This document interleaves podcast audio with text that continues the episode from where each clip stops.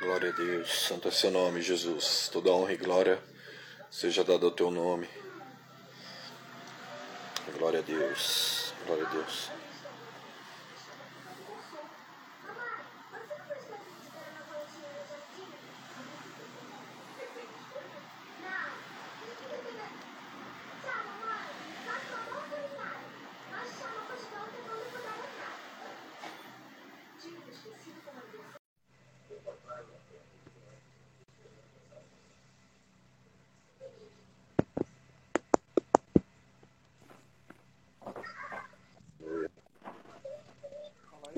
Tá, deixa eu virar aqui, vou virar a Deus abençoado. aqui.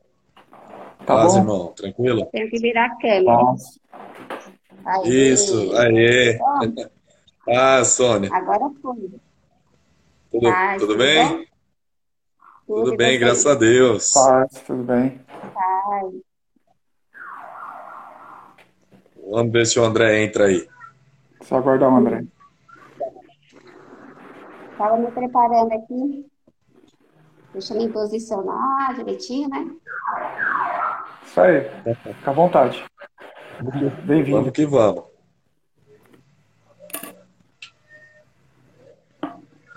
Mais alguém? Só esperar o André entrar.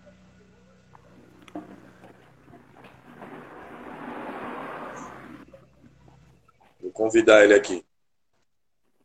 Legal. Glória a Deus. Santo é o seu nome, Jesus.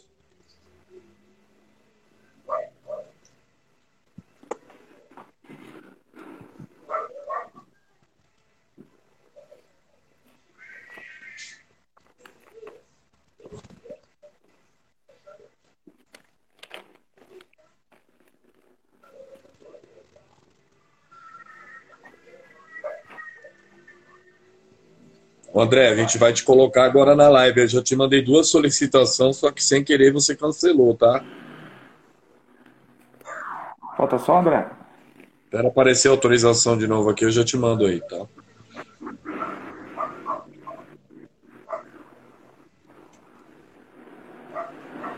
E aí, Sam? De boa? Boa, graças a Deus.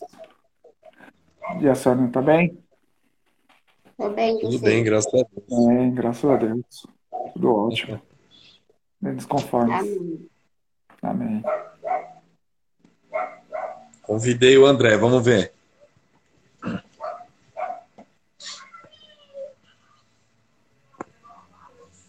Santo é seu nome, Jesus Cristo. Toda honra e glória seja dada ao seu nome, hoje e para todo sempre. Amém. Amém.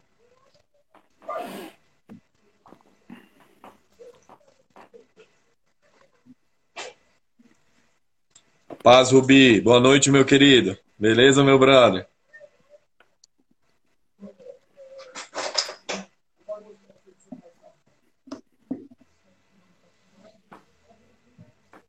O André tá pelo Eu Sou, né, Sandro? Tá. Já coloquei ele três vezes na sala e ele não consegue entrar.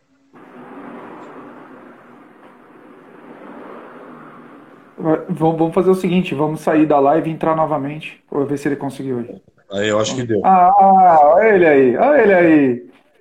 Achei que eu não ia entrar André? nessa live. É, eu aí. também Que achei. isso? Tô achando que você tá fugindo aí, hein?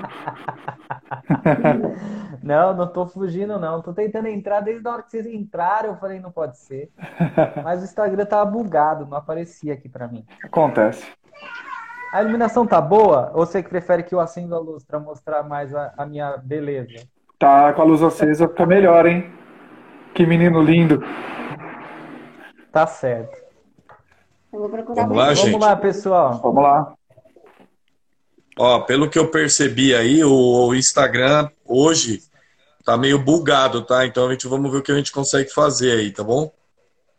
Depois Percebi. pra gravar? Não entendi. Automa... Depois pra gravar no automático? Sim, agora tá, agora tá automático. Ah, isso que importa. Vai dar tudo certo. Já deu. Então vamos lá. Então tá É, uma olha, ótima eu noite a queria- todos eu- vocês aí. Vou começar, hein? Uma ótima noite a todos vocês aí, a todos que estão no chat. Mais uma oportunidade de ter entrevista aí, o testemunho de uma irmã, Sônia, que vai falar aí o testemunho dela aqui no podcast Eu Sou. Uma ótima noite a todos vocês e a gente vai começar aí, em nome de Jesus Cristo. Sônia, pode se apresentar para nós, por favor? Eu sou a Sônia, né, Azevedo. É... Eu sou casada, óbvio, né, temos filhos e sou mãe de gêmeos. E o meu sonho era ter um menino, né? E todas as minhas gestações é, vinha menina. E chegou um momento assim que eu falei, ah, não parar, né? Mas aí chegou é, em 2009, em, 2000 e, é, em 2010, eu tentei, né, adotar um menino. E, assim, é bem burocrático, né? E no meio tempo, assim, que a gente estava tentando, uma pessoa adotou ele, né? Eu recebi a notícia que uma família tinha adotado bem um menino que já tinha ido na minha casa, a gente já tinha já um vínculo já. E, mas assim, é, tudo é pelo propósito de Deus, né? E em 2011 eu descobri que estava grávida e de gêmeos. Ô, Sônia, é. Sônia, vamos começar um pouquinho antes, né? É. Para a gente ter uma base. Sim. Sônia, você já nasceu num lar evangélico? Você, como é que foi o início, quando você conheceu a igreja? Como é que foi isso? Então, é... assim, eu nunca tive uma base assim de eu morei com meus avós, eles eram bastante católicos mas não era assim católicos praticantes. Eles gostavam dessa religião, mas eu assim, nunca me, me interessei, nunca fui em missa, nunca. Eu, eu, na verdade, eu não curtia muito. E com 14 anos eu vim para São Paulo. a minha tia, ela sempre foi cristã. E ela me convidou para visitar a igreja que ela frequentava. E eu fui, mas assim, eu fui pelo convite, né? Não. E quando eu, é, na verdade, eu vim para cá, para São Paulo, para me fazer um tratamento. E quando eu terminei o tratamento, meu tio pediu para voltar lá para casa dos meus avós e eu não queria, né? E essa minha tia, que ela era cristã, ela me apresentou para uma irmã de igreja dela que era cristã. Então eles me adotaram. Né? Eu tinha 14 anos, quando eles me adotaram. Eu fiquei morando com eles e a minha tia, né, eu chamo eles de tio, chamava de tios carinhosamente, e eles me levavam para a igreja. E eu conheci o evangelho com 14 anos. E depois, né, eles foram para os Estados Unidos e eu resolvi ficar aqui. Eu vim para São Paulo, né, que eu morava lá em Araraquara. E logo em seguida eu casei e não sabe assim, parei de ir para a igreja. Mas, assim, é, quando eu morava com os meus tios, eles me deram uma Bíblia de presente quando eu fiz 18 anos. Então, foi, assim, o melhor presente que eu ganhei na minha vida. Porque o tempo que eu fiquei afastada, ele era o meu alimento, assim. Eu me afastei da igreja, mas eu nunca me afastei de Deus. E o meio cristão, assim, que eu conheci foi através desses meus tios, pais adotivos. Entendi. Legal, e, e aí, e aí depois você voltou para a igreja ou você continua ainda sem ter um, um, lugar que você frequenta? Como é que é hoje? Então, depois que eu casei, que eu me afastei da igreja, eu fiquei, né, fiquei bastante tempo sem ir para a igreja. E, assim, construí né, minha família, meus filhos. E quando eu decidi a, a trabalhar, a minha patroa aqui, né, ela me apresentou a igreja, na verdade, ela pediu para assistir o programa. E, é, é, né, é, hoje eu sou batizada na Igreja Mundial, mas eu conheci através dela. E aí eu comecei a ir, mas também daquele jeito, né? Eu ia mais assim, aí meu marido também quis conhecer. E por algum motivo, assim, eu ia só quando eu sentia vontade. Não foi assim que eu ia com frequência, que eu era membro, não. E assim, eu, eu fui me aprofundar mesmo na, na igreja depois que, que teve os problemas com o meu filho, né? Que eu comecei a ir. Tá certo. Glória a Deus. Ô, Lucas, quer fazer uma pergunta aí? Fica à vontade, Sandro. Tá bom. Ei, Sônia, prazer, eu sou o Sandro, tudo bem? Tudo. Bem-vinda, bem-vinda. Obrigada. Legal. Então você tem quantos filhos hoje? Hoje, hoje em dia você Eu tem quantos filhos? Eu tenho três moças, né, é, casadas. A, a minha filha do meio, ela casou recentemente, agora dia 17 que ela casou. A minha filha, né, ela, a mais nova também é casada. E, assim, quando ela tinha on- 10 anos, né, foi onde ela insistiu que ela queria um irmãozinho e que a gente tentou adotar, não deu certo. Aí, depois de um ano e pouquinho, que eu descobri que eu estava grávida. Então, assim, foi uma apresentação para para É, nós. prover, prover de Deus, isso mesmo. E, e você teve uma experiência, foi com seu filho Nicolas, é isso? Sim, São Paulino? ela é São Paulino. Na Conta pra verdade, gente como que foi. todos aqui na minha casa são São Paulinos, né? Bom, E eu era assim, corintiana, muito roxa, mas hoje eu não tenho mais, assim, eles me tiraram tanto sarro, eu desisti de ser corintiana, eu não sou nada hoje. Hoje é tá só certo, Jesus na minha vida. tá. Então, o, é, Conta pra gente. o Nicolas, eu posso contar, assim, só para complementar uma coisa bem antes? Claro, Sim. fica à Então, vontade. a, a minha segunda filha, quando ela nasceu, ela, assim, quando teve, né, a fase dela tomar as vacinas, aí ela teve reação de uma vacina, né, da BCG. E, assim, quando ela, quando foi, é, que ela tomou essa vacina, né, que ela teve vários problemas, então, é, já foi raro, né, assim, foi uma doença bem rara. E aí ela foi através dessa doença que descobriu que ela tinha uma doença, outra doença rara, né, que é o hipertrigliceridemia e hipercolesterolemia. E aí ela fez o tratamento e só que naquela época assim, já vinha já bastante pessoas falar de Deus para mim, era no hospital, era na rua e ela sempre e sempre alguém vinha falar de Deus para mim, né? Então é, aquilo me fortalecia e foi o que me que foi o foco assim para me superar tudo. E quando ela fez, né, o ela tinha, né, que fazer exame todo mês, né, para ver como é que estava evoluindo as medicações, tudo, e descobriu que ela tinha essa doença, né, que entre um milhão ela foi a escolhida, ela foi o caso. E o que causa essa Ela doença, Sônia? Poderia dar uma explicação Então, breve pra a... gente? Então, o normal em criança é de 100 microgramas por delitro, e quando descobriu, ela estava 5 mil. Assim, é, para minha filha, ela teve várias consequências, né? Assim, ela teve bronquite, ela teve, ela ficou sempre internada, sempre na UTI.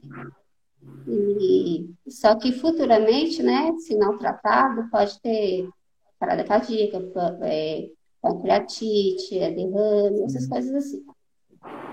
E aí, e aí, né, ela fez, né, o tratamento, é, ela tinha que fazer o acompanha- o acompanhamento, né, lá do, do outro probleminha que ela teve, e foi aonde aconteceu o primeiro milagre, né, que a médica, ela chegou para mim e falou, né, que eu tinha que ter muita paciência, porque tinha criado, né, um tumor em braço do- embaixo do bracinho dela. Aí foi feito biópsia, tudo, e tinha o vírus da tuberculose. E aí a médica falou para mim que não podia fazer cirurgia, que não podia drenar, que era só medicação, e que eu tinha que ter muita paciência, que poderia demorar de um ano a mais. E nesse dia, assim, né, quando eu fiquei sabendo dessa notícia, eu, uma, uma mulher, né, ela me viu chorando, aí ela me, ela me deu uma rosa, e ela falou muito de Deus para mim, né? Falou para mim não desistir, que era, né, que eu tinha que passar por aquele processo. E nesse mesmo dia, né, é, que eu cheguei em casa, eu, nossa, não, foi assim, eu me ajoelhei, eu falei muito com Deus. quando foi à noite, o meu marido chegou do trabalho, aí ele chegou com uma água ungida, né? E a irmã dele tinha mandado para mim que era para me lavar o bracinho dela. E ela tinha consulta depois de 15 dias. E aquele negócio ele desapareceu do nada, assim, do braço dela. Aí quando ela foi no médico, aí ele, os médicos, né, quando a médica viu, a médica que falou que ia demorar mais de um ano para ficar 100% bom. E aí ela mesma gritou, né, falou que Deus tinha feito um milagre. Então, assim, o Nicolas, com quatro meses, o Nicolas ele estava super bonzinho, é, né, assim, em casa. Ele estava super, assim, ele era cheio de saúde. E, e, ele passou mal em casa. E, assim, eu comentei com meu marido, né, que ele estava no trabalho e ele sempre veio almoçar em casa. E eu comentei com ele, né, que, o Nica, que eu achava que o Nica não estava bonzinho. E aí ele falou assim, ah, pode ser alguma é, cólica, alguma coisa assim, né? E aí ele voltou para o trabalho. E eu tentando, né? Eu vi que o Nico não estava bem, tentava ligar no escritório, ligava para ele, ligava é, para o pessoal que trabalhava lá próximo, não conseguia. Quando ele chegou à noite, ele percebeu que o Nico não estava bonzinho mesmo. E foi quando eu corri com ele para o pronto-socorro. Né, eu levei, meu marido só me deu um cheque em branco, e ele é, só assinado, né? Ele falou assim, leva ele ver né, o que está acontecendo. Quando eu cheguei lá no hospital, é, que ele passou né, pela triagem, e aí a, a, enfermeira já viu né, que ele não estava legal. E aí ela pediu para me aguardar.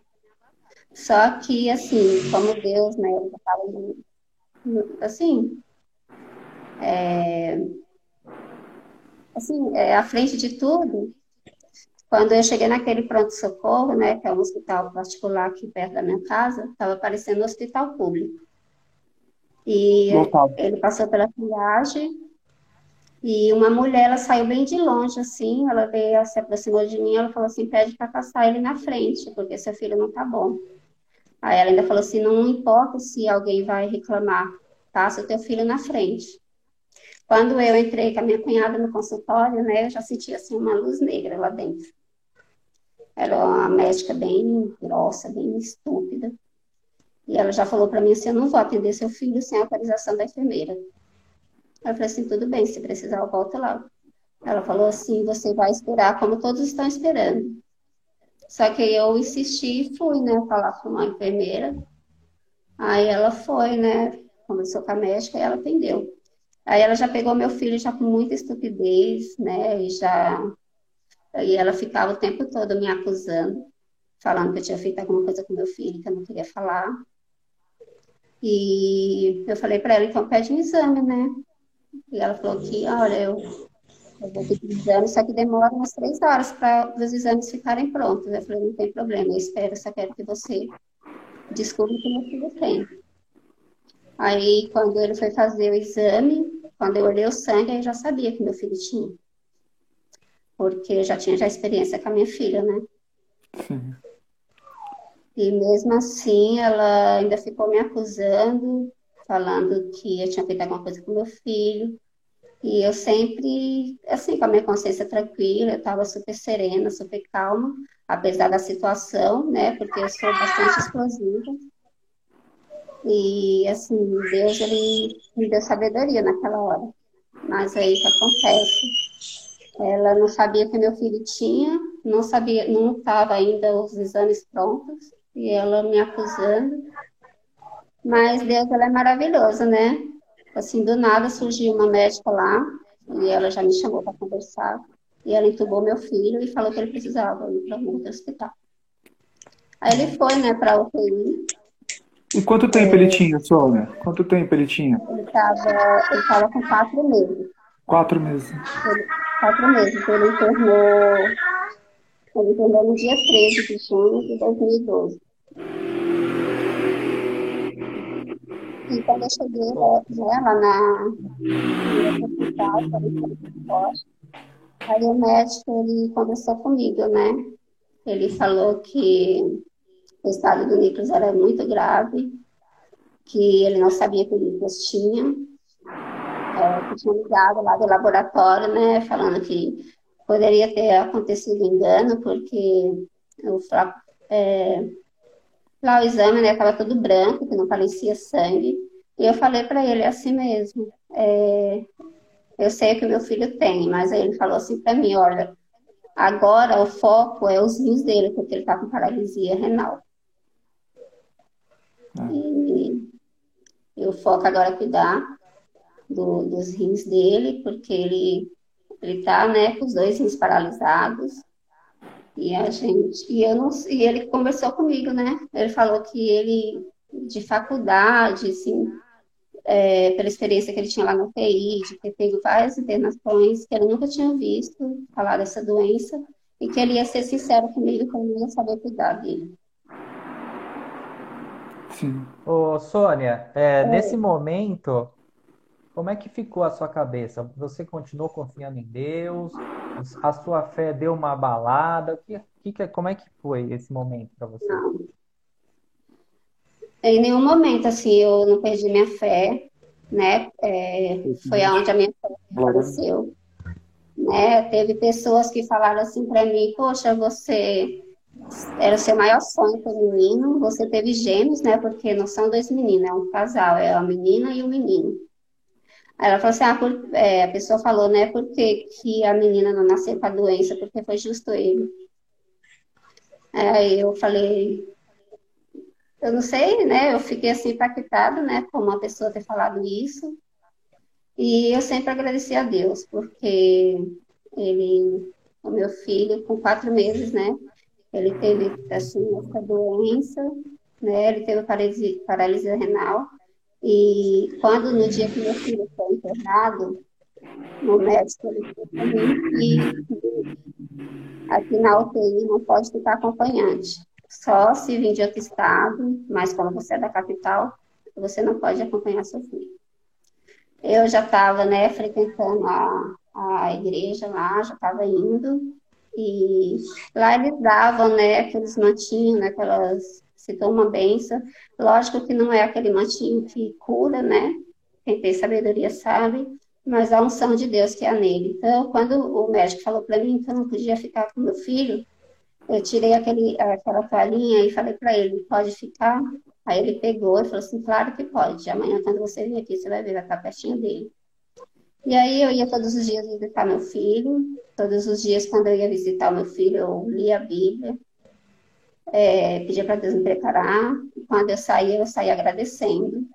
E aí um dia o médico chegou e falou assim para mim, falou, olha mãe, o Nicolas ele vai precisar de fazer uma diálise.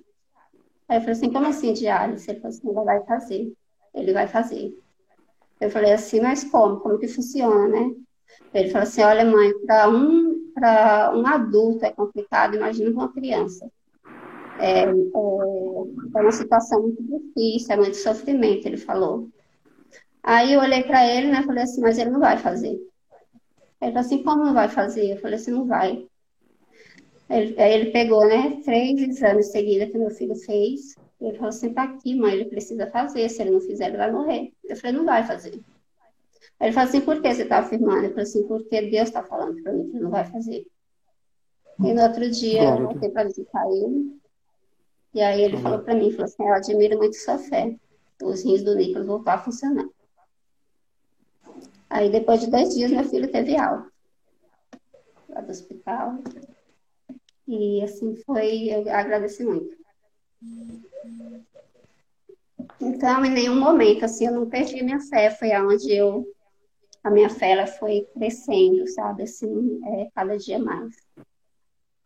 Ô, Sônia, você teve a primeira experiência, no caso, de uma cura da sua filha, né? Que foi, Sim. que foi o tumor que ela tinha, né? É, essa sua filha é a sua filha mais velha, não a, não a que nasceu junto com o Nicolas, né? É, a minha filha mais velha, ela, né, ela, ela nasceu também com, com essa doença que eu te falei, que é a hipertriglicidemia. E tá. depois o Nicolas, que também tem o mesmo probleminha que ela. Ah, ele nasceu com o mesmo problema que ela. Sim. E aí foi que ele se agravou, né? O Sim. problema, por isso é porque, que teve o problema é, dos rins. Isso. É que, assim, isso daí é uma coisa genética? O que, que é isso? É, é, é, é eles explicaram alguma coisa referente a isso ou não? Lá no Hospital das Clínicas, né, quando descobriu, ela foi o único caso, assim, confirmado, né? Tá. Então, eles, assim, não foi feito o exame específico para saber se era genético. É, quando o Nicolas nasceu com esse problema, agora eles consideram é, familiar, por conta da minha filha. Entendi. Ô, Sônia, é, eu vou te fazer uma pergunta. Uhum. É, você teve duas experiências de cura, né? E cura de, de doenças gravíssimas, né?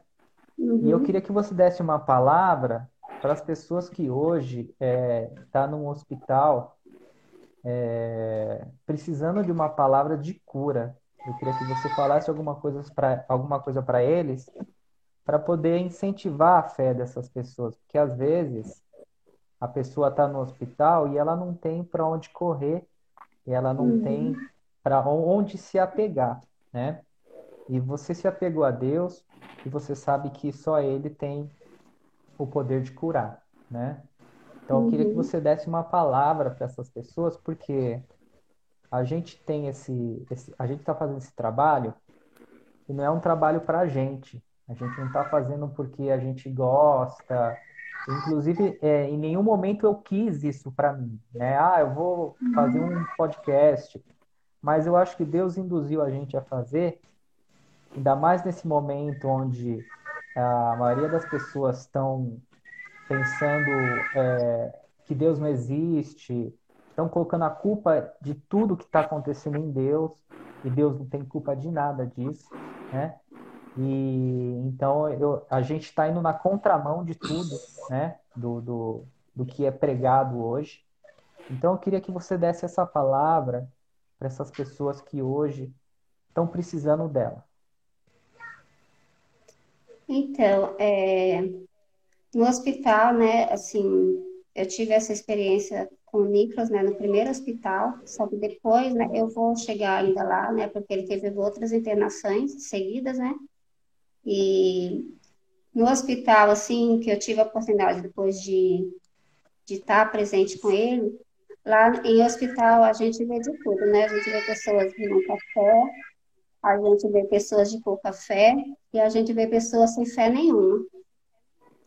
E a única coisa assim que, que eu aprendi, que eu falo para todas as pessoas, é que a gente não deve aceitar nada de que o médico vem falar de negativo para a gente.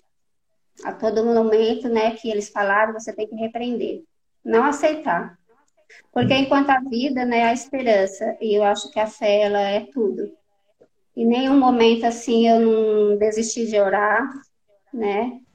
É, o Nicolas, é, na outra internação dele, né, eu fiquei, foram mais de 20 dias, eu fiquei acordada, né, ele tubado, eu fiquei acordada, segurando a mão dele, orando, sempre orando. Eu não conseguia dormir, eu só orava.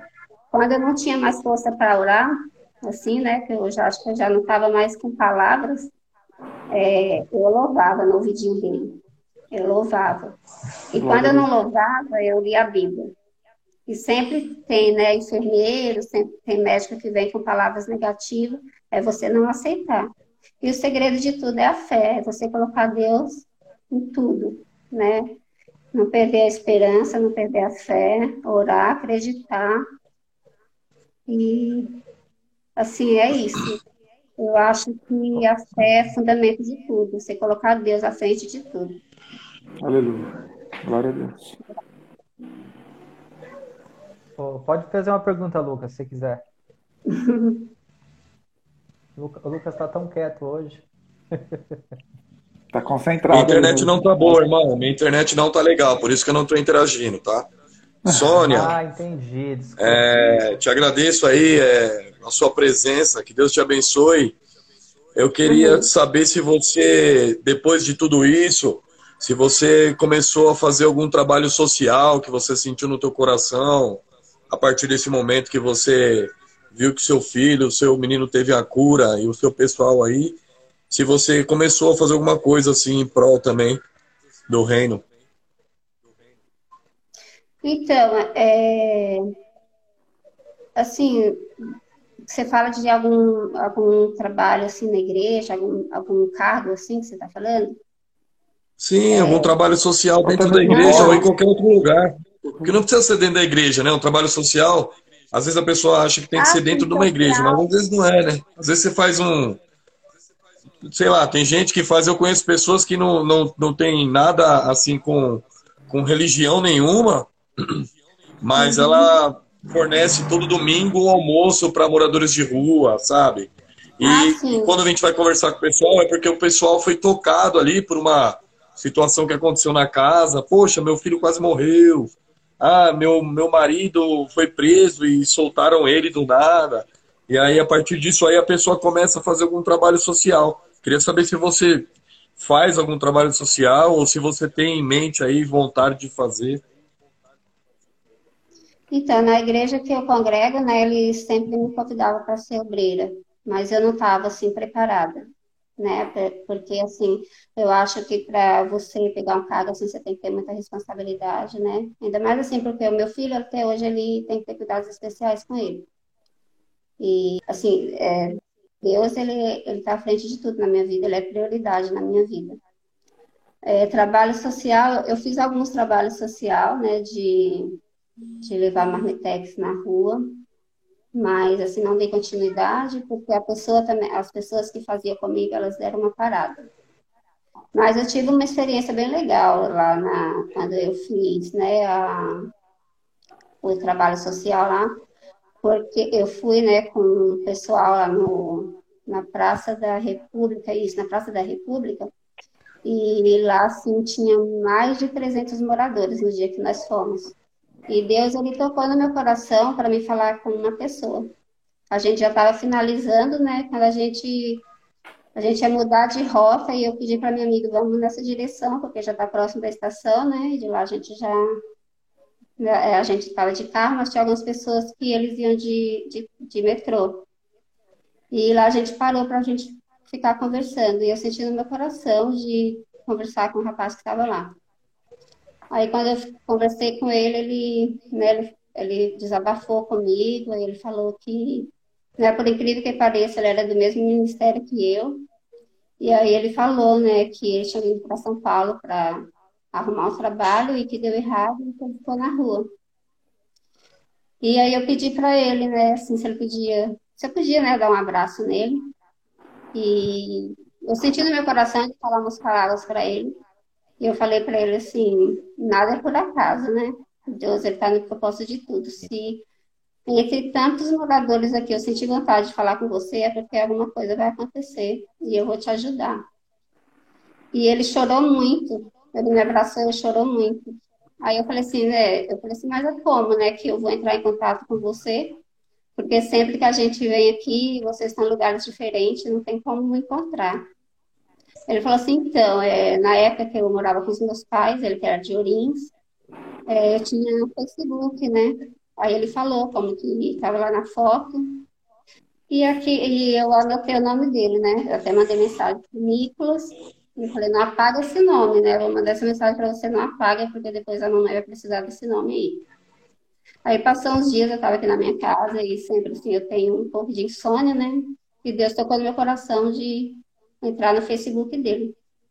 Aí lá eu vi, né, eu mandei mensagem para todo mundo, pro, que eu via lá, é, pessoas que comentavam foto dele, eu mandava mensagem para aquelas pessoas, e eu tinha foto dele eu mandei para aquelas pessoas. No outro dia eu fui trabalhar, e a primeira mensagem que eu vi foi da mãe dele. Aí ela, ela ficou bastante impactada, né, falei onde é que ele estava, e aí ela contou a história, né? Bateu com o que aquele falou, que ele veio para cá para trabalhar e que não tinha dado certo, e ele perdeu os documentos, perdeu o celular, e ele perdeu o contato. E aí ele, ele falava, né, com um rapaz lá de uma loja que ajudava ele. Uma vez ele, ele conseguiu falar com o irmão dele. Aí eu fui nessa loja, né, atrás desse rapaz, e eu falei para ele, assim, é o seguinte, você tem o contato, é, você tem tipo contato, né? Ele chamava Agostinho. Ele falou que ele sempre vinha aqui. E aí eu, a mãe dele, né, me deu contato do irmão dele, que é caminhoneiro. E aí um dia ele eu entrei em contato com ele. Aí a gente combinou tudo, né? Para ele vir para retirar o irmão dele da rua. E aí teve, como ele era caminhoneiro, lá não podia estacionar, caminhar essas coisas, não deu para ele vir. Aí teve um dia, né, que eu tava muito mal, tava com muita dor de ouvido, não fui nem trabalhar, tava com febre. Aí ele me ligou, falou assim, Sônia, é, no sábado, assim, dá pra você ir lá, pra gente combinar pra eu pegar meu irmão. Aí eu tava com aquela febre, sabe, aquele mal-estar. Eu falei assim, vou. E aí ele foi de carro, né, e lá deu tudo certo. Ele levou o irmão dele, tá lá até hoje, trabalhando, saiu das drogas, tá cuidando Aleluia. do pai dele. Glória a Deus. Então, isso foi muito bom. Glória a Deus. Mas eu tenho muita vontade de dar continuidade, assim, eu sempre estou atrás de pessoas que fazem porque eu gosto muito. Então, Sônia, é, eu acho que a gente, a gente não sabe qual que é o que Deus usa, né? O que, o que Deus quer que a gente faça. O propósito dele. E o propósito de Deus. E assim, eu acho que é, o que você está falando hoje aqui no podcast pode ajudar muita gente. É, eu queria só fazer uma pergunta, Sônia. Você falou que o seu filho foi internado algumas outras vezes, né? Como é que foi isso, Sônia? Então, o Nicolas, ele, a primeira internação dele, né, que eu falei que foi, ele internou no dia 13 de junho, ele ficou sete dias internado, aí ele teve alta, Aí, dia 30 de junho, ele passou mal, eu levei ele para o pronto-socorro. Já levei outro hospital, né? Porque lá no particular não dava mais para eu ir. Né? A diária lá era R$ 1.200, imagina, né? E eu levei ele para o hospital público. E, e lá nesse hospital público foi assim uma madrugada. Na, é, na primeira vez que eu levei ele, né? Que eu levei nesse hospital o médico examinou meu filho, né? E eu comentei para ele que, ele teve alta recente. E ele pediu laudo de alta, não tinha, né? O médico lá, não sei por algum motivo, ele não deu. E aí ele falou que meu filho estava só resfriado para me voltar para casa, ele passou inalação, só que durante a noite meu filho ficou muito mal. No outro dia eu levei meu filho lá para o hospital. E lá foi assim a madrugada toda, o médico lutando pela vida do meu filho. E aí ele foi entubado.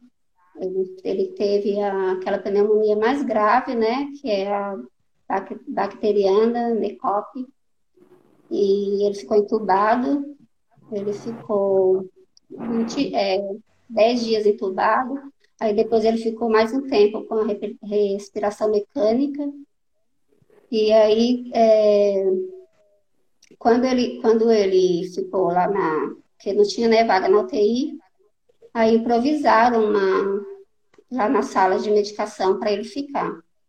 Então, o que eu achei incrível, assim, quando a gente tem Deus, né, à frente de tudo, nesse dia foi, assim, aquela madrugada toda, né, os médicos lutando pela vida dele, e uma enfermeira, ela me chamou, né, ela falou assim, mãe, é, vou adiantar para você que o padre do Nicolas é gravíssimo, eu vejo que você está aqui sozinha, e vamos, eu vou levar você no refeitório, né, para você comer alguma coisa, e quando eu cheguei no refeitório, né, ela falou assim, olha, é, esse horário não vai ter nada pronto, né, mas eu vou pedir para preparar alguma coisa para você.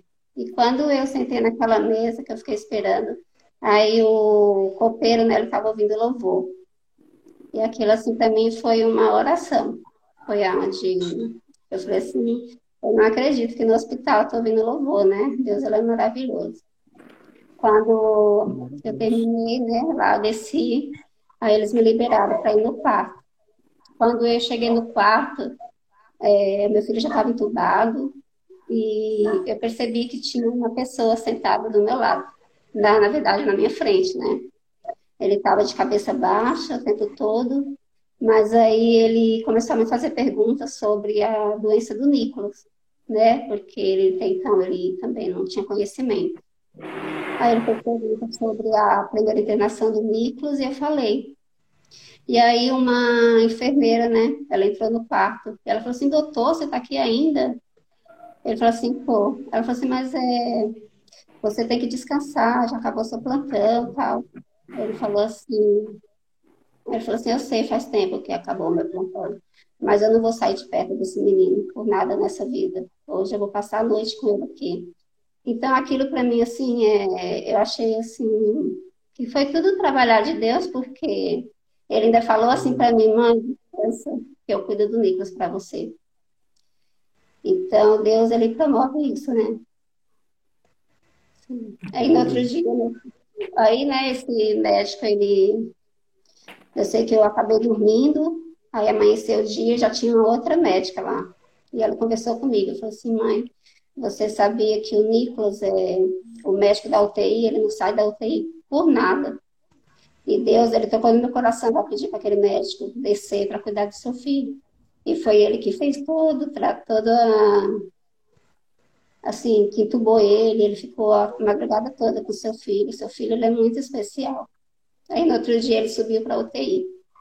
Aí, o meu marido, né, ele foi visitar meu filho, né, enquanto ele estava lá preparando, é, a, a, é que ele ficou na UTI, né, e o meu marido, ele foi para a gente entrar, né, que ele ia conversar com a gente, eu já tinha passado a noite lá, e apareceu o médico. É assim, sabia que era médico porque ele estava lá, né, e ele olhou para o meu marido e falou assim, vai ficar tudo bem. E falou umas palavras com meu marido, e meu marido já estava bastante preocupado. Aí eu falei para ele assim, você viu o que o médico falou? Ele falou assim, eu não vi médico nenhum aqui. Mas até então, né, eu assim, ah, deve ser por causa né? Mas não, assim, o médico sempre ele aparecia para falar comigo. Hoje eu, assim, eu acredito que ele era um anjo que Deus colocou ali. Com certeza. Porque ele estava sempre, sempre ele aparecia do nada, sempre falava para mim para ficar tudo bem. E ele sumia do nada. E aí o Nicolas, ele foi, né? Ele foi saindo da...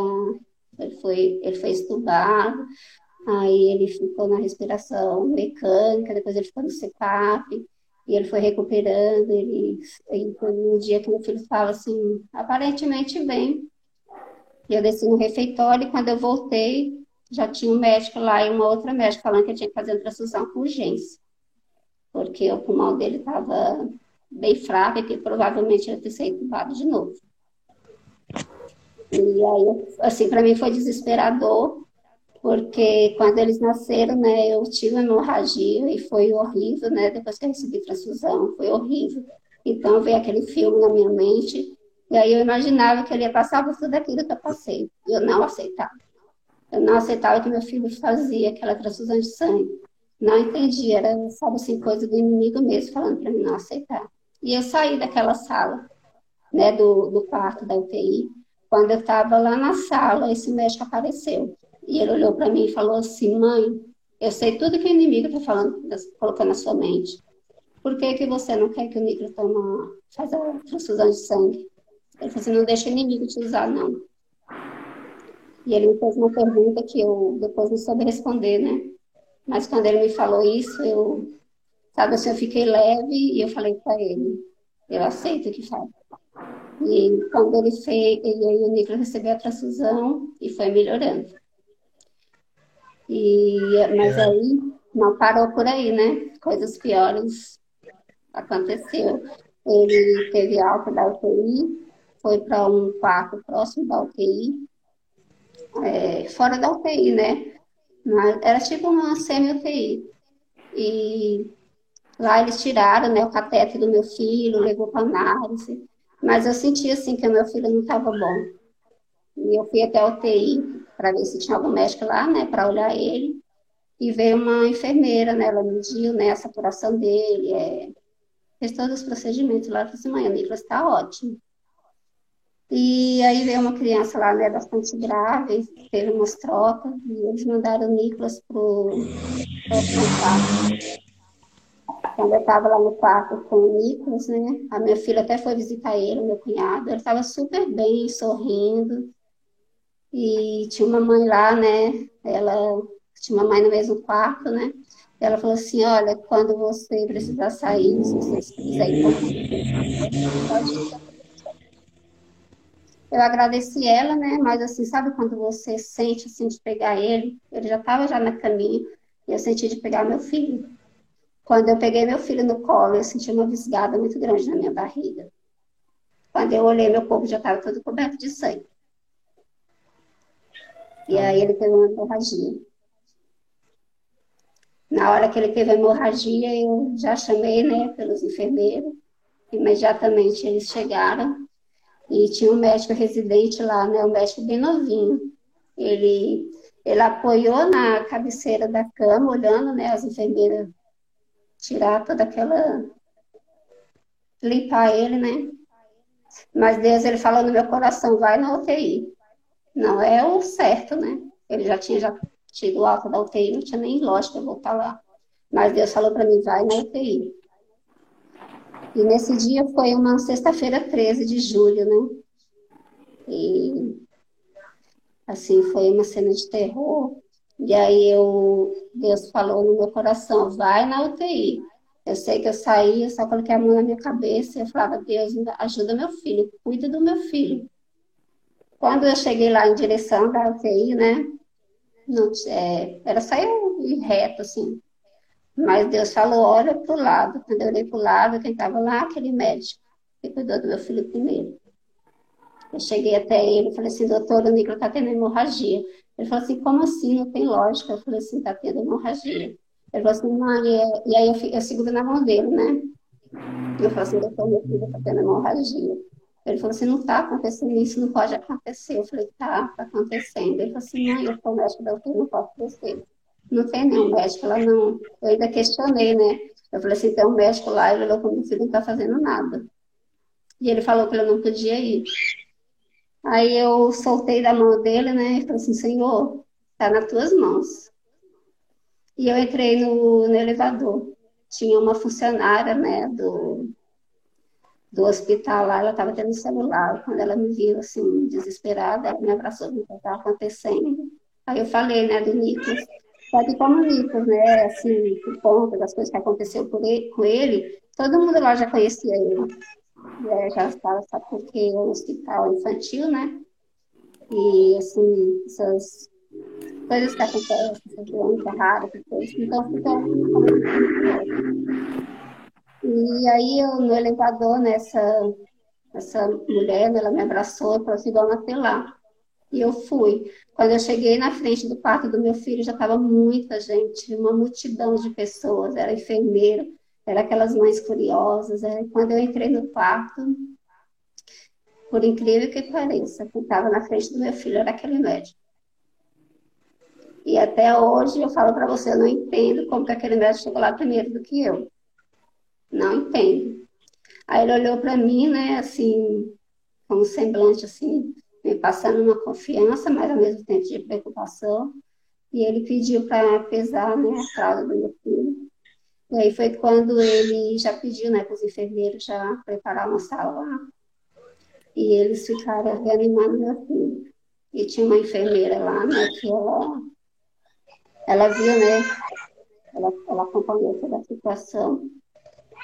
E ela falava assim para minha mãe, é, eu vou lá no quarto agora, né, para me ver como é que está a situação, para me passando para você, porque eu sei o quanto você está aflita. Era uma senhorinha, sabe, assim, enfermeira, já mais de idade.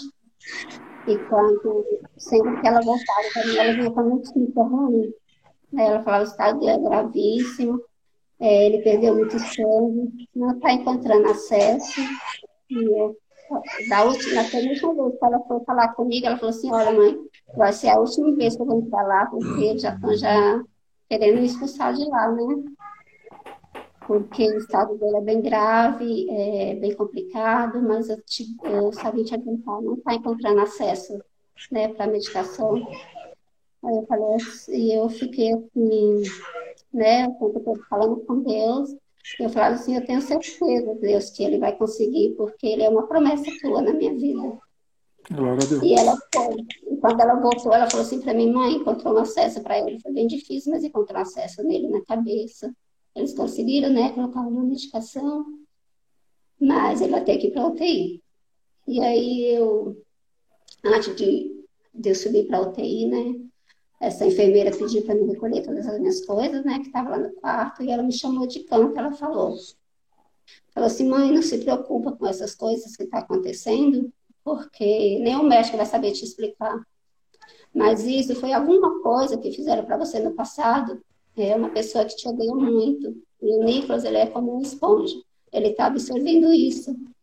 Então, fica tranquilo que, que nada é para a morte, mas é para o nome de Jesus ser glorificado. Amém. E eu subi para a UTI. Né, eu subi para a UTI, lá eles ficaram lá na sala, né? E eu, na primeira internação dele na UTI, eu não conseguia dormir. Esse dia parece que Deus, ele mandou um anjo lá falou assim, descansa. E sempre que, assim, eu estava né, tentando dormir, sempre vinha, né, aquele movimento de médico para saber notícia dele, porque lá tem vários médicos, né, tem médico residente, e enfermeiro sempre vinha falar para mim, é, sempre com palavras negativas, né, que era muito grave, que estava perdendo muito sangue, e aí depois, assim, eu, lembro que por último, né, veio um médico falou assim para minha mãe, o sangue dele estancou, mas o estado dele é gravíssimo. E aí eu, é, como tinha uma criança lá no quarto, e onde ele estava fazendo os procedimentos no Nicolas, tinha uma avó com uma, acompanhando a criança, né? E, e aí eu estava, né, tentando dormir e essa mãe, ela estava muito nervosa. Ela estava preocupada que é, ela com raiva, né? de lá, porque ele deixou ele na outra sala, que ela queria dormir. Eu falava, Senhor, tenha misericórdia, porque ela não sabe o que está falando. Aí eu dormi, eu dormi. Quando foi, era assim, umas quatro horas da manhã, o médico apareceu, né? Como assim, mãe, você quer ver o Nicolas? Mas ele falou assim, mãe, você quer ver o Nicolas? Não, assim, muito animador, né? Era como se fosse para eu despedir do meu filho. E quando aí ele, né, ele apoiou o braço dele assim, foi abraçada comigo assim, né? E ele me levou até a, lá o UTI, o quarto que meu filho estava. E quando eu entrei no quarto, meu filho estava na deitadinho lá, branco, branco, já ele estava numa manta térmica. Tinha uma enfermeira assim do lado, né, já com as mãos para trás, assim, agachado, chorando. E ele estava num, num aspirador, é, não consigo lembrar aquele nome, né? O médico me explicou, que é tipo um aquecedor. Quando eu coloquei a mão no meu filho, ele estava muito gelado, muito gelado. Ele parecia mesmo que ele estava morto. E o médico ali, né, ele ficava enxugando as minhas lágrimas. E foi quando eu coloquei a mão no meu filho. Eu coloquei a mão no meu filho e eu falei com Deus. Eu falei assim, Senhor, é, ele é promessa tua na minha vida. E o Senhor sabe que ele foi o filho do meu sonho. E eu falei assim, é, essa, essa, gravidez não foi planejada por mim, mas foi planejada pelo Senhor. Não leva meu filho, porque eu ainda falei, né, é, assim, falava, né, assim, é, em pensamento com Deus. Eu falei assim, eu prometi para o meu marido que eu ia dar um filho para ele, um menino, né, e eu fiz laqueadura, eu não posso dar outro menino para ele, então não leva meu filho. E, e eu saí Aí eu virei, eu dei um beijo nele, né? E quando eu estava saindo, quando eu fui voltar, né, para mim falar alguma coisa com o Nicolas novamente. E o médico ele olhou para mim e falou assim: Mãe, pode ir descansar, porque Deus já ouviu as suas. E eu fui. Quando foi três horas da manhã, e a enfermeira ela me chamou. E ela me chamou e ela falou que o Nico já estava no outro quarto, né? Ele precisou ser entubado novamente. E ela falou para mim, falou assim, mãe, esse menino é um guerreiro. Ele é um guerreiro, ele lutou pela vida a madrugada inteira. Ele é um guerreiro. E aí, né, é, lá tem vários enfermeiros, nossa, lá tem vários enfermeiros, mas sempre tem um, né, que, que faz a diferença. E nesse meio tempo que eu fiquei lá na UTI, eu, eu só vim na minha casa duas vezes. É, eu só vim na minha casa duas vezes, foi quando eles fizeram seis meses. E foi no dia dos pais, assim, né, que eu já estava já com bastante confiança numa enfermeira. E ela pediu para mim, vai na sua casa, você precisa ver sua família. E eu saí de lá, acho que eu já estava já com falta de vitamina D, porque eu já estava branca, não via sol, sabe? E assim, todo, todas as coisas que aconteceu com meu filho de negativo, eu, eu nunca liguei na minha casa para falar, eu nunca passei assim, sabe? Sempre quando as pessoas perguntavam do meu filho que ligava, eu falava que ele estava bem. É, mas só Deus e eu sabem né, as coisas que aconteceram com ele naquela UTI. E foi bem difícil. E realmente, né, aquilo que a enfermeira me falou, o médico falou para mim. Ele não conseguia entender como que foi aquela hemorragia do meu filho. A hemorragia, é, só para complementar, né? Naquela hemorragia, meu filho teve choque volêmico, ele teve choque volemia, que é onde dá, para de funcionar todos os órgãos. Ele teve convulsão e teve a hipotemia, tudo junto.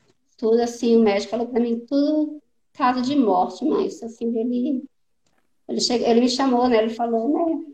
É, seu filho morreu quatro vezes nos meus braços, Jesus deu ele de volta. Glória a Deus. Ô, Sônia, uhum. é, a gente percebeu que no começo, quando você começou a falar, o diabo estava utilizando muita gente para falar com você, desde a primeira médica que você te atendeu, foi. né? Foi. Já foi usada pelo diabo. Sim. E depois Deus entrou na jogada e, e colocou somente pessoas é, enviadas por Ele para poder te ajudar. Foi uhum. em que ano foi isso daí, Sônia? Os gêmeos nasceram em janeiro e em junho. Ele estava com quatro meses quando tudo isso aconteceu. 2012. Mas foi, desse, foi desse ano? 2012? 2012. 2012. Entendi. Hoje tá, eles e aí, estão e aí, com nove anos. Nove anos. E aí, me, me conta, ô, ô, ô, Sônia, depois que tudo isso aconteceu, é, que ele teve, ele, ele, ele quase morreu, na verdade ele morreu, nem o médico falou, quatro vezes e, e ele voltou, né? Porque, ô Sônia, é, é, é assim, a última palavra nunca é dos médicos.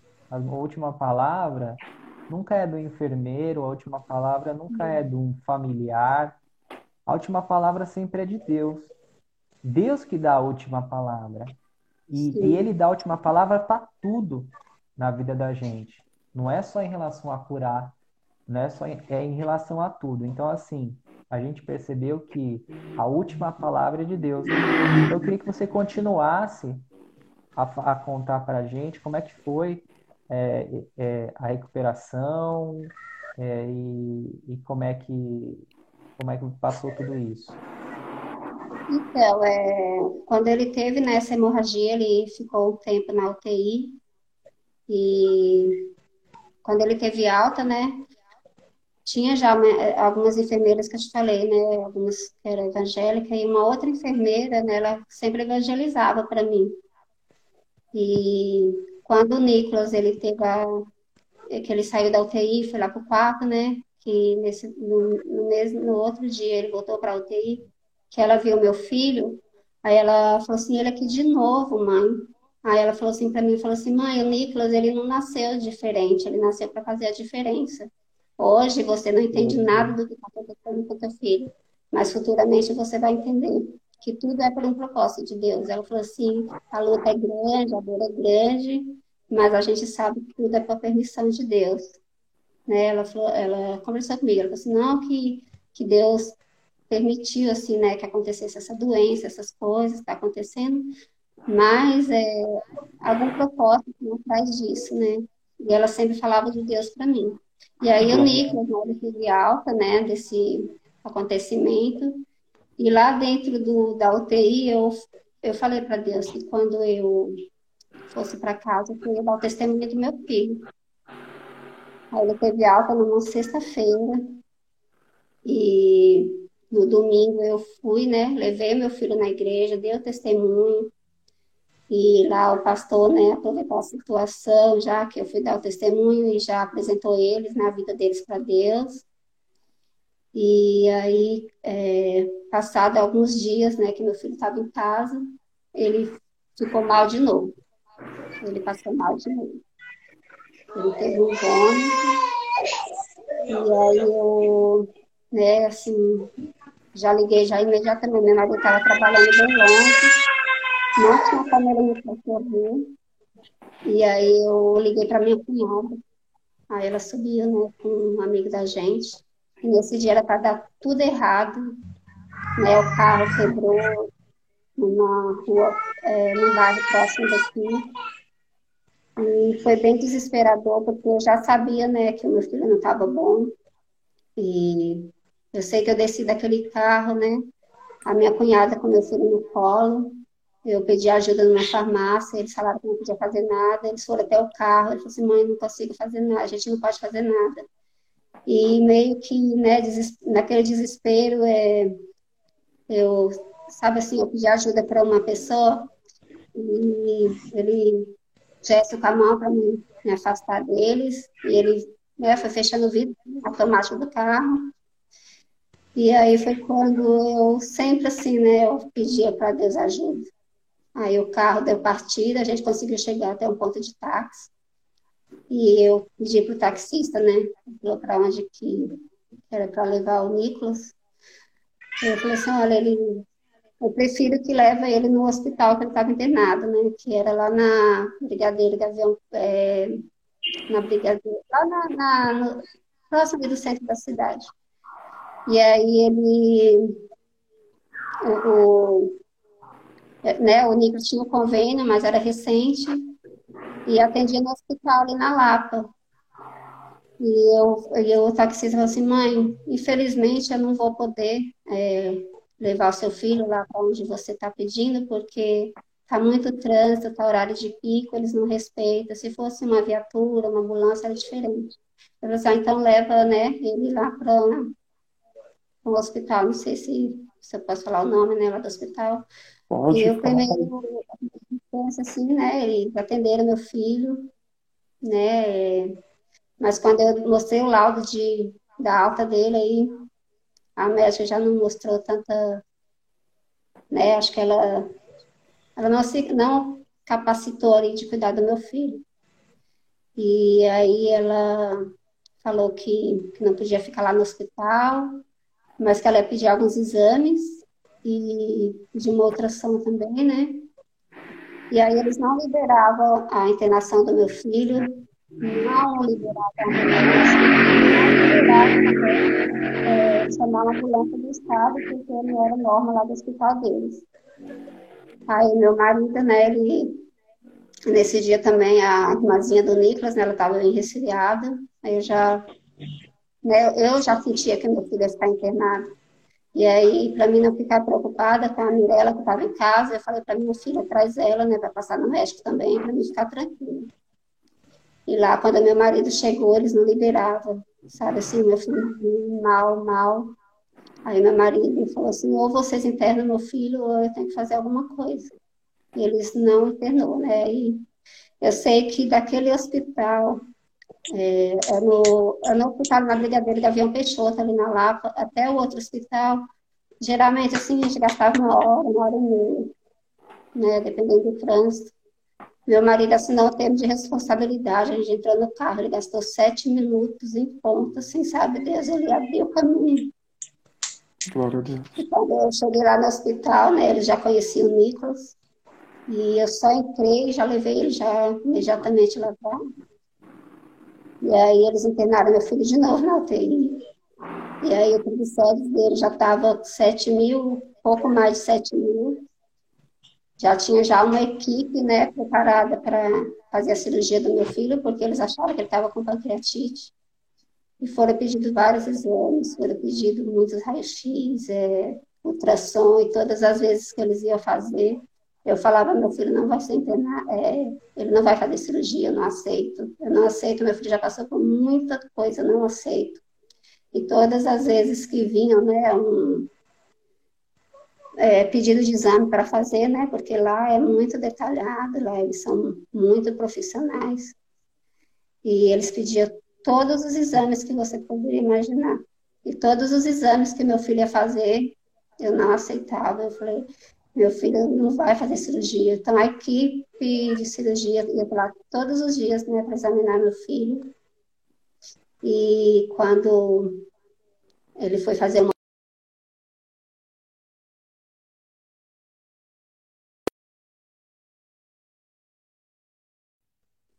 foi junto comigo uma médica e uma enfermeira, né? E lá eles fazem, né, perguntas, por que vai fazer pelo ultrassom. Ali orando, orando, em silêncio, né, falando com Deus. E lá eles examinando, né, quando foi para dar a conclusão do exame, ela falou assim, eu não posso colocar uma conclusão do que eu não estou vendo.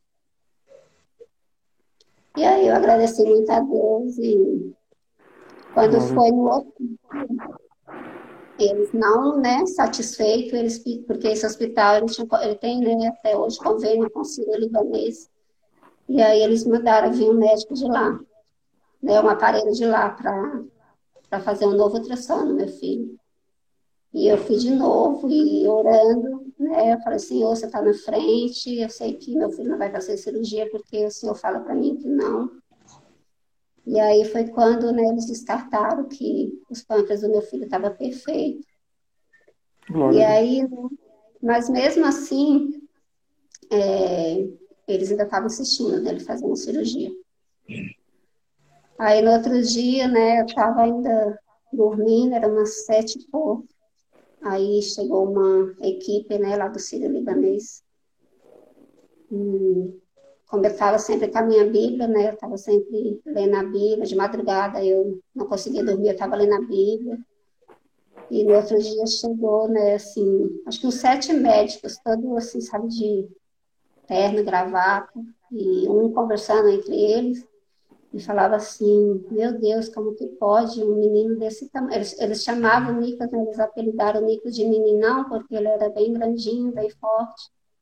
Eles falavam assim, como que pode, meninão, com quase 8 mil de triglicéridos, se fosse um adulto com 500 já estava em coma.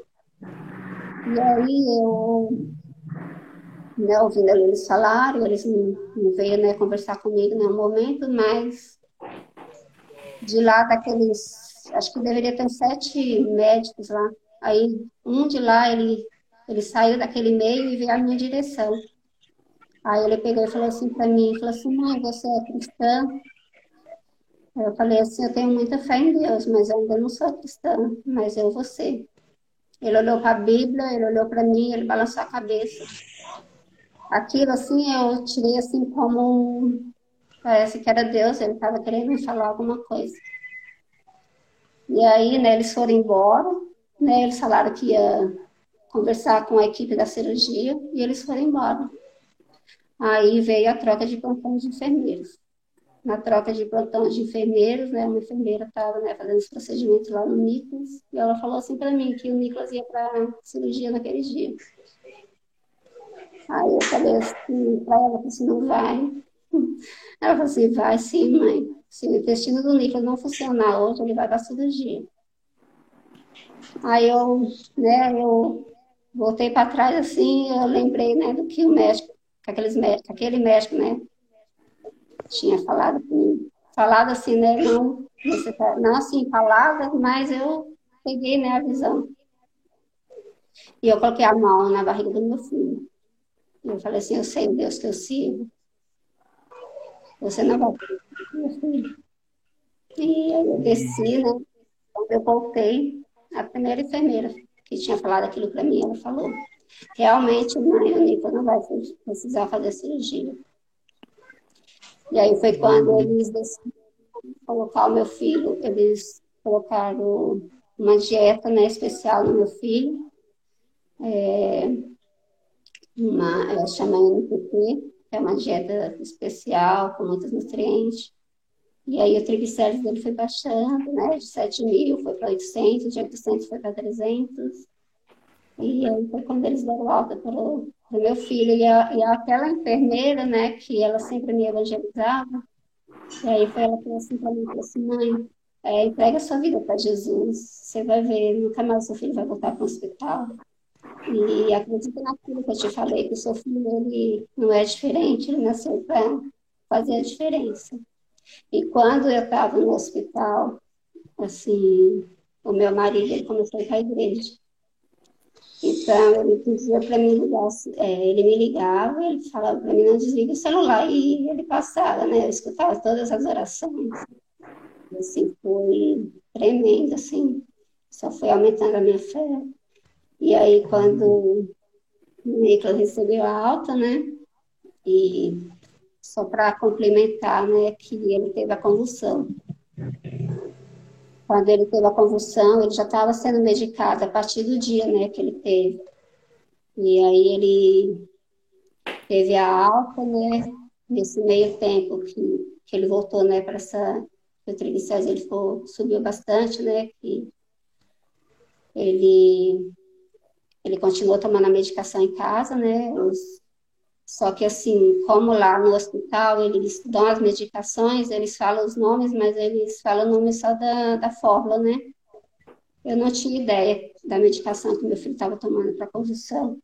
E quando ele teve alta, né, que os médicos deram receita para ele dar continuidade em casa, já tinha deixado já agendado, né, uma consulta para ele com a neuro, que era para mim voltar né, nessa consulta. E aí meu marido passou, né, para comprar medicação.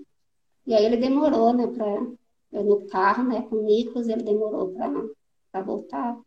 E aí quando ele demorou, ele falou assim: "Nossa, Sônia, que remédio é esse que o Nicolas vai tomar?" Eles me fizeram um questionário de perguntas, eu tive até que assinar, que ficava respeito. Quando eu abri essa carinha, eu vi aquele remédio, eu falei, não, eu não acredito que meu filho está tomando esse remédio, ele estava tomando cardinal. Mas eu, eu respeitei, né, aquilo que os médicos pediram. Só que lá no hospital ele já tinha feito já alguns exames, né, para e não tinha dado nada assim, aparentemente não tinha dado nada, mas eles persistiram para que ele continuasse com a medicação. Aí quando chegou a consulta do Nicolas, né, meses depois, eu fui na consulta dele, e o médico lá examinando, né, e ele falou assim, mãe, eu acho que eu vou suspender né, a medicação do Nicolas. Aparentemente parece que ele tá bom. Só que tinha uma médica lá que ela já conhecia, ela conhecia todo o histórico do Nicolas. Ela foi lá e conversou com o médico. Aí ele mudou de ideia. Ele pegou e falou assim para mim, mãe, vamos fazer o seguinte, eu não vou suspender a medicação do Nicolas. Ele tomava 16 gotas, né, duas vezes por dia. Então, a gente vai começar assim, você dá as 30, 30 gotas de uma vez, e no outro dia você vai diminuindo. Quando chegar em uma gota, você volta tudo e você continua da 30 direto. Eu falei, tá bom. Só que aquilo eu não acertei também. Quando eu cheguei na minha casa, assim, né? Eu, eu não falei para ninguém, só foi eu e Deus. Eu fui lá no armário, né? Peguei, tinha três vidros lacrados e tinha um aberto. E eu peguei, abri todos aqueles vidros e eu joguei dentro do vaso sanitário. E cada vidro que eu derramava, eu terminava. Meu filho não vai precisar desse remédio, meu filho está perfeito. Eu falei assim, Deus me deu meu filho perfeito. Joguei aquele remédio fora, né? Eu falei assim, já fez a vontade do Senhor, eu não vou contar isso para ninguém, senão vou pensar que sou doida. E o Nicolas, ele não... Quando ele teve altas, que foi em casa, essa tinha sido, né, a última é, internação dele, né, foi triglicérides bem. E ele estava muito debilitado, sabe? Se ele não sentava, ele, sabe? Ele só ficava dormindo, eu tinha que estar acordando ele para fazer a dieta dele, porque ele já estava já acompanhando, né, como uma nutricionista, e eu tinha que estar acordando ele, sempre molinho, sabe, assim, é a expressão mesmo de sonolento. E no outro dia que eu fiz isso com a meditação, eu já senti diferença no meu filho. Quando passou 15 dias, ele já estava sentando sozinho. Passou 20 dias, meu filho já estava correndo no andador. Glória a Deus. E aí, por incrível que pareça, meu filho estava andando sozinho, sabe? Criança, quando começa a andar, ele tomba, né? Cai. Ele não, ele nunca caiu. Meu filho saiu andando sozinho. E hoje, né, o, o meu gêmeo, eles são alunos do, do Sandro, do Wagner, né? Não sei se ele comentou com vocês. Falou sim, falou, falou. É. O Nicolas, ele é muito inteligente. O Nicolas, ele foi alfabetizado com cinco anos. Ele, hum. eu aprendo muito com ele. Ele veio para fazer a diferença. Falou, Pastor Wagner falou para gente que, que já conhecia você. Sim. E... Só que ele não falou que era professor do Nicolas, não. Ele, ele é assim professor assim Ele falou que realmente a gente ia ficar surpreso com seu testemunho. realmente me deixou mesmo surpreso e me deixou feliz também pela sua fé que você teve durante todo esse tempo. Sim. Porque tem gente que por muito menos já desiste. Tem gente que por muito menos, qualquer probleminha que dá, já, já acha que é o fim. E você passou por tudo isso e você não viu o fim, você viu o começo ali. Você viu a cura, você viu a libertação e você viu, é, que nem diz a Bíblia, né? A sua fé você viu que, o que não existia, mas você já viu, né? A Deus fazendo a, a obra na sua vida. É, quer, alguma, quer fazer alguma pergunta, Lucas? Ou sua internet ainda está meio bugada? Não tô com, eu, eu não vou interagir porque eu não escutei o testemunho, irmão, do começo ao fim. Eu tô aqui de ponte porque iniciou no meu perfil. Eu não tô conseguindo ouvir desde o começo, mas bênção, Deus te abençoe, viu, Sônia? Eu, eu ouvi seu testemunho um pouquinho antes, assim, da gente estar tá conversando aqui pela live, mas é que eu não tô ouvindo nada de verdade, mas eu agradeço a Deus pela sua vida, pela vida do seu filho, dos seus filhos, né? E benção pura. Tamo aí, vamos aí. Pode prosseguir, rapaziada. Tamo então, aí. então tá bom. Já que o Lucas hoje está inativo, eu vou fazer então a ponte. E aí, Sandro, alguma pergunta? Sim, eu, eu me identifico bastante com, com você, Sônia, porque algumas coisas, né, curiosas. O, a minha filha chama Mirella e tem nove anos, nasceu em 2012, graças a Deus, com bastante saúde. E, mas eu tive problemas de saúde com 14 anos, eu tive paralisia no, nos rins, é, eu tive é, nefrite aguda e broncopneumonia aguda. E Jesus Cristo me curou em dois dias. Amém. Eu estava internado, glória a Deus. E eu estava internado e os médicos não sabiam o que fazer. E eu recebi uma oração de um irmão, assim, um irmão da, da minha avó, né? É, da igreja dela. Ele foi lá fazer oração e na hora nós sentimos a presença de Deus e, e Deus falou para minha mãe que eu estava curado. Os médicos vieram, fizeram os exames, falou que isso era impossível, que não tem como é, ser, é, ser curado em broncopneumonia aguda e nefrite aguda em dois dias. É claro, eu levei um ano de recuperação, tendo acompanhamento, eu não podia praticar esportes. Meu primo, que é o Lu, que é o que está em cima, ele jogava bola, é, eu, eu, não, eu não podia jogar com eles na rua. Eu ficava, eu fiquei um ano separado, mas por precaução. Mas eu fui curado em dois dias, para honra e glória de Jesus. Glória a Deus. Realmente, É, é a assim. pneumonia, a pneumonia ela é bem difícil mesmo. Bem, de- eu sofri demais, foi bem horrível em dois dias. Mas depois É, aqui, aqui todo mundo, todo mundo tem uma história de milagre, né? É não sei se vocês sabem também. Acho que o Lucas e o Sandro não sabem. Me conhecem há muitos anos e não sabe que quando eu era criança, eu tive meningite. Eu sei, eu sabia. E na, Eu e sabia. na época que eu tive, muita criança morreu de meningite porque é uma doença muito forte, muito grave. E minha mãe conta que o médico falou assim, olha, ele não, ele mesmo que ele sobreviva, ele vai ser não, não vai, não vai ser muito né? bem da cabeça. Não vai ser muito bem da cabeça, né? Mas é verdade, se o médico estava certo até É, hoje, isso aí ele sabe que é- acertou. Isso aí ele Acertou. acertou. Ele acertou. Agora eu escutei, agora eu escutei. Ah, agora você ouviu, né? Agora você escutou, né? Eu não Mas sabia, eu André, eu aí, não né? sabia. Tô andando, tô falando, tô normal aí. E, e é aquilo que eu falei, a última palavra nunca é dos médicos. De A única Deus, palavra, né? a última palavra é de Deus. Deus sempre vai dar a última palavra, é, e Ele sempre vai dar a última palavra para o seu bem. Ele nunca vai dar uma palavra para o seu mal, entendeu? Exatamente. Então é, é muito, é muito legal a gente ouvir esse testemunho, Legal. testemunho que você deu. Foi edificante. Vai ajudar muita gente, tá? Porque ainda mais no momento que a gente está vivendo hoje, e a gente precisa muito de ter fé. E eu acho que, eu acho não, eu tenho certeza que seu testemunho vai poder gerar é, nas pessoas a fé. vai estimular essa fé na, na vida das pessoas que estão precisando desse momento. Tá bom? Exatamente. Você quer falar mais alguma coisa, Sandro? Não, não, tranquilo. Agora passar para você. Quer falar mais alguma Quer falar mais alguma coisa, Lucas? Não. Esquece. Não entendi. Oi. Você quer falar alguma coisa? Quanto não, só quero agradecer a vida dela, né?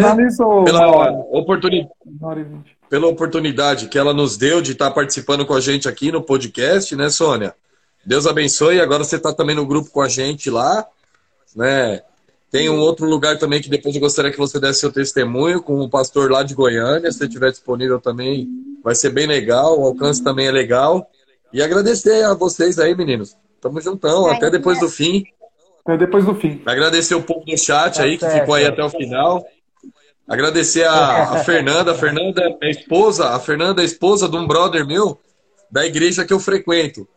E eu, eu sou grato à vida dela, grato à vida de todos. Por quê? Eu vou te explicar. Gratidão sempre é a Deus, ela falou. Tá certo, a gratidão sempre é a Ele. Mas eu sou grato a Ele pela vida de pessoas como vocês. Porque nós somos canais do Espírito Santo. E claro, quando a gente não se omite e se posiciona, as coisas acontecem. A Fernanda orou muito por mim, pela minha família, eu sei disso. O, o Tiagão também orou muito pela minha família. Inclusive, a filha deles é baterista. Ela tá aprendendo a tocar, tem um talento, sabe? E, meu, é só alegria. Eu só quero agradecer a todos vocês que oraram por nós, que oram por nós, né? Porque somos engrenagens, né? Se se a gente não ser grato a tudo, gente, não faz sentido nenhum. Tem que ser grato, sim, Exatamente. em todos os momentos. Parabéns, viu, Sônia? Seu testemunho também, eu não consegui ouvir, mas eu tenho certeza que é um testemunho edificante. E a sua fé também, sabe? É, ainda mais por ser mãe, né? Porque pai, é legal ser pai. Pai é bom. Uhum. Mas mãe é top, velho. Pai é bom. Mãe é extraordinário do extraordinário não se compara. Por isso que eu falo, os homens, os homens têm que se prostrar e respeitar a mulher de igual, cara. Porque o que elas aguentam, a gente não consegue aguentar, não. Começa pela dor do parto. As mulheres aguentam dores que os homens não aguentam, tá? Dá uma dor de barriga na gente, se o seu negócio vai sair um pouquinho diferente, a gente já quer chorar, quer tomar um remédio para ir no banheiro. As mulheres não, elas vão lá, tem o filho, cuida, certo? E tomam conta do marido, da casa, trabalha fora. Eu tenho orgulho de ter vocês nas nossas vidas. A mulher, quero falar hoje para todas as mulheres. Vocês são bênção de Deus. Se não fosse vocês, a gente não seria nada. Certeza absoluta. Especialmente a minha esposa e minha mãe que está na live aí. Muitas duas. Tem que fazer a moral, né? Ela vai comprar pizza é. para mim hoje. Fechando. Tenho que agradecer também a minha esposa, que cuida muito bem das minhas filhas, né, que estão morando comigo agora. E ela é muito especial. E não só ela, né, como meu sogro, minha sogra também, que me ajuda bastante. E aquilo que o Lucas falou. A gente sem a, a mulher, e uma mulher, a mulher sábia, né, que edifica a casa, é, a gente vai para frente, né? Então, eu queria agradecer também e a gente vai finalizar essa, essa live. É, o Sônia, você quer orar para as pessoas que, que estão enfermas? Você quer que eu ore? O Lucas, eu o Sandro, quem? Que, eu quero que você ore. Dá um, eu posso falar só um minutinho assim? Eu quero agradecer, Sim. né, pelo convite. Tá. E eu quero também, né, só lembrar que depois é, aquilo que a enfermeira falou para mim, que futuramente eu ia entender as propostas de Deus, né? Hoje, graças a Deus, nós estamos na bênção do Senhor. As Amém. minhas filhas, né? A minha filha é casada com filho de pastor. A minha filha Gabriela, que ela está aí também na live, né? Ela está assistindo. Ela é casada com um evangelista, que é uma benção. Ela me deu uma netinha, que é o amor da minha vida, da nossa vida. A minha filha também, que casou recente, né? Ela também é casada com uma pessoa maravilhosa também. Eles vão para a igreja. Então, hoje eu entendo, né? As propostas de Deus que onde todos nós servimos ao Senhor e, e o Nicolas foi o canal de tudo isso. Amém. Glória a Deus. Então tá bom, então. Gratidão. Então eu vou orar hoje? Eu vou orar hoje, então? Você. Oi. é eu que vou orar hoje, Lucas? Bora! Bora! Bora, André! É você? Então tá bom, então. Vamos fechar o olho e vamos orar.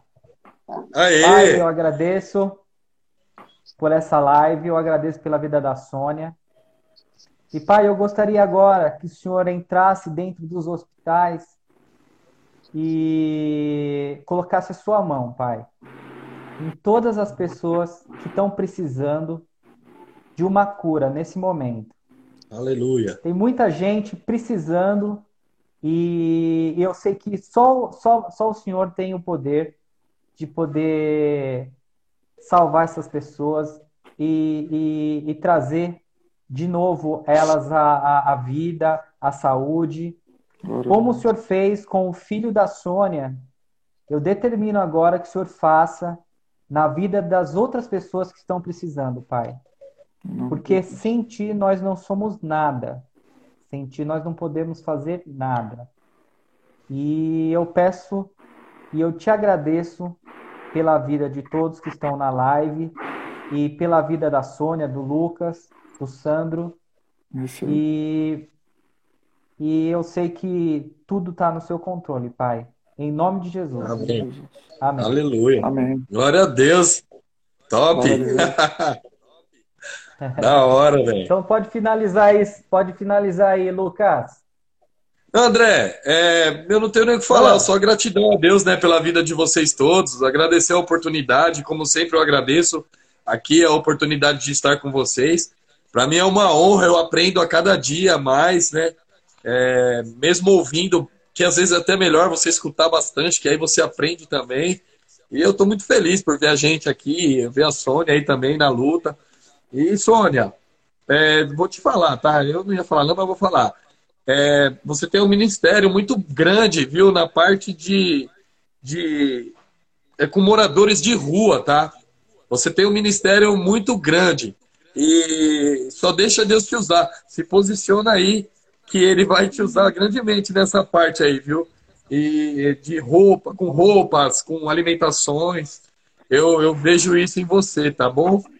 E é um canal Amém. maravilhoso, especial. Tenho certeza que vai agregar muitos valores na sua vida aí, nesse projeto Amém. aí. Ô André, ô André, beijão, moleque. Tamo ah. junto até depois do fim. É isso aí.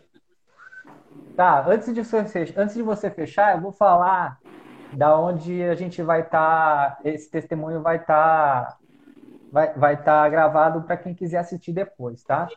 É, ele vai estar tá no canal do, do Eu Sou Podcast no YouTube. Ele vai estar tá em formato de áudio no podcast, né? Em, em, no Spotify. Você coloca lá, Eu Sou Podcast, vai aparecer lá todos os testemunhos que a gente tem aí já gravado, né? E vai estar tá também no, no Instagram do Lucas, tá? É, quem quiser assistir pelo Instagram, pode assistir pelo Instagram do Lucas também, tá bom?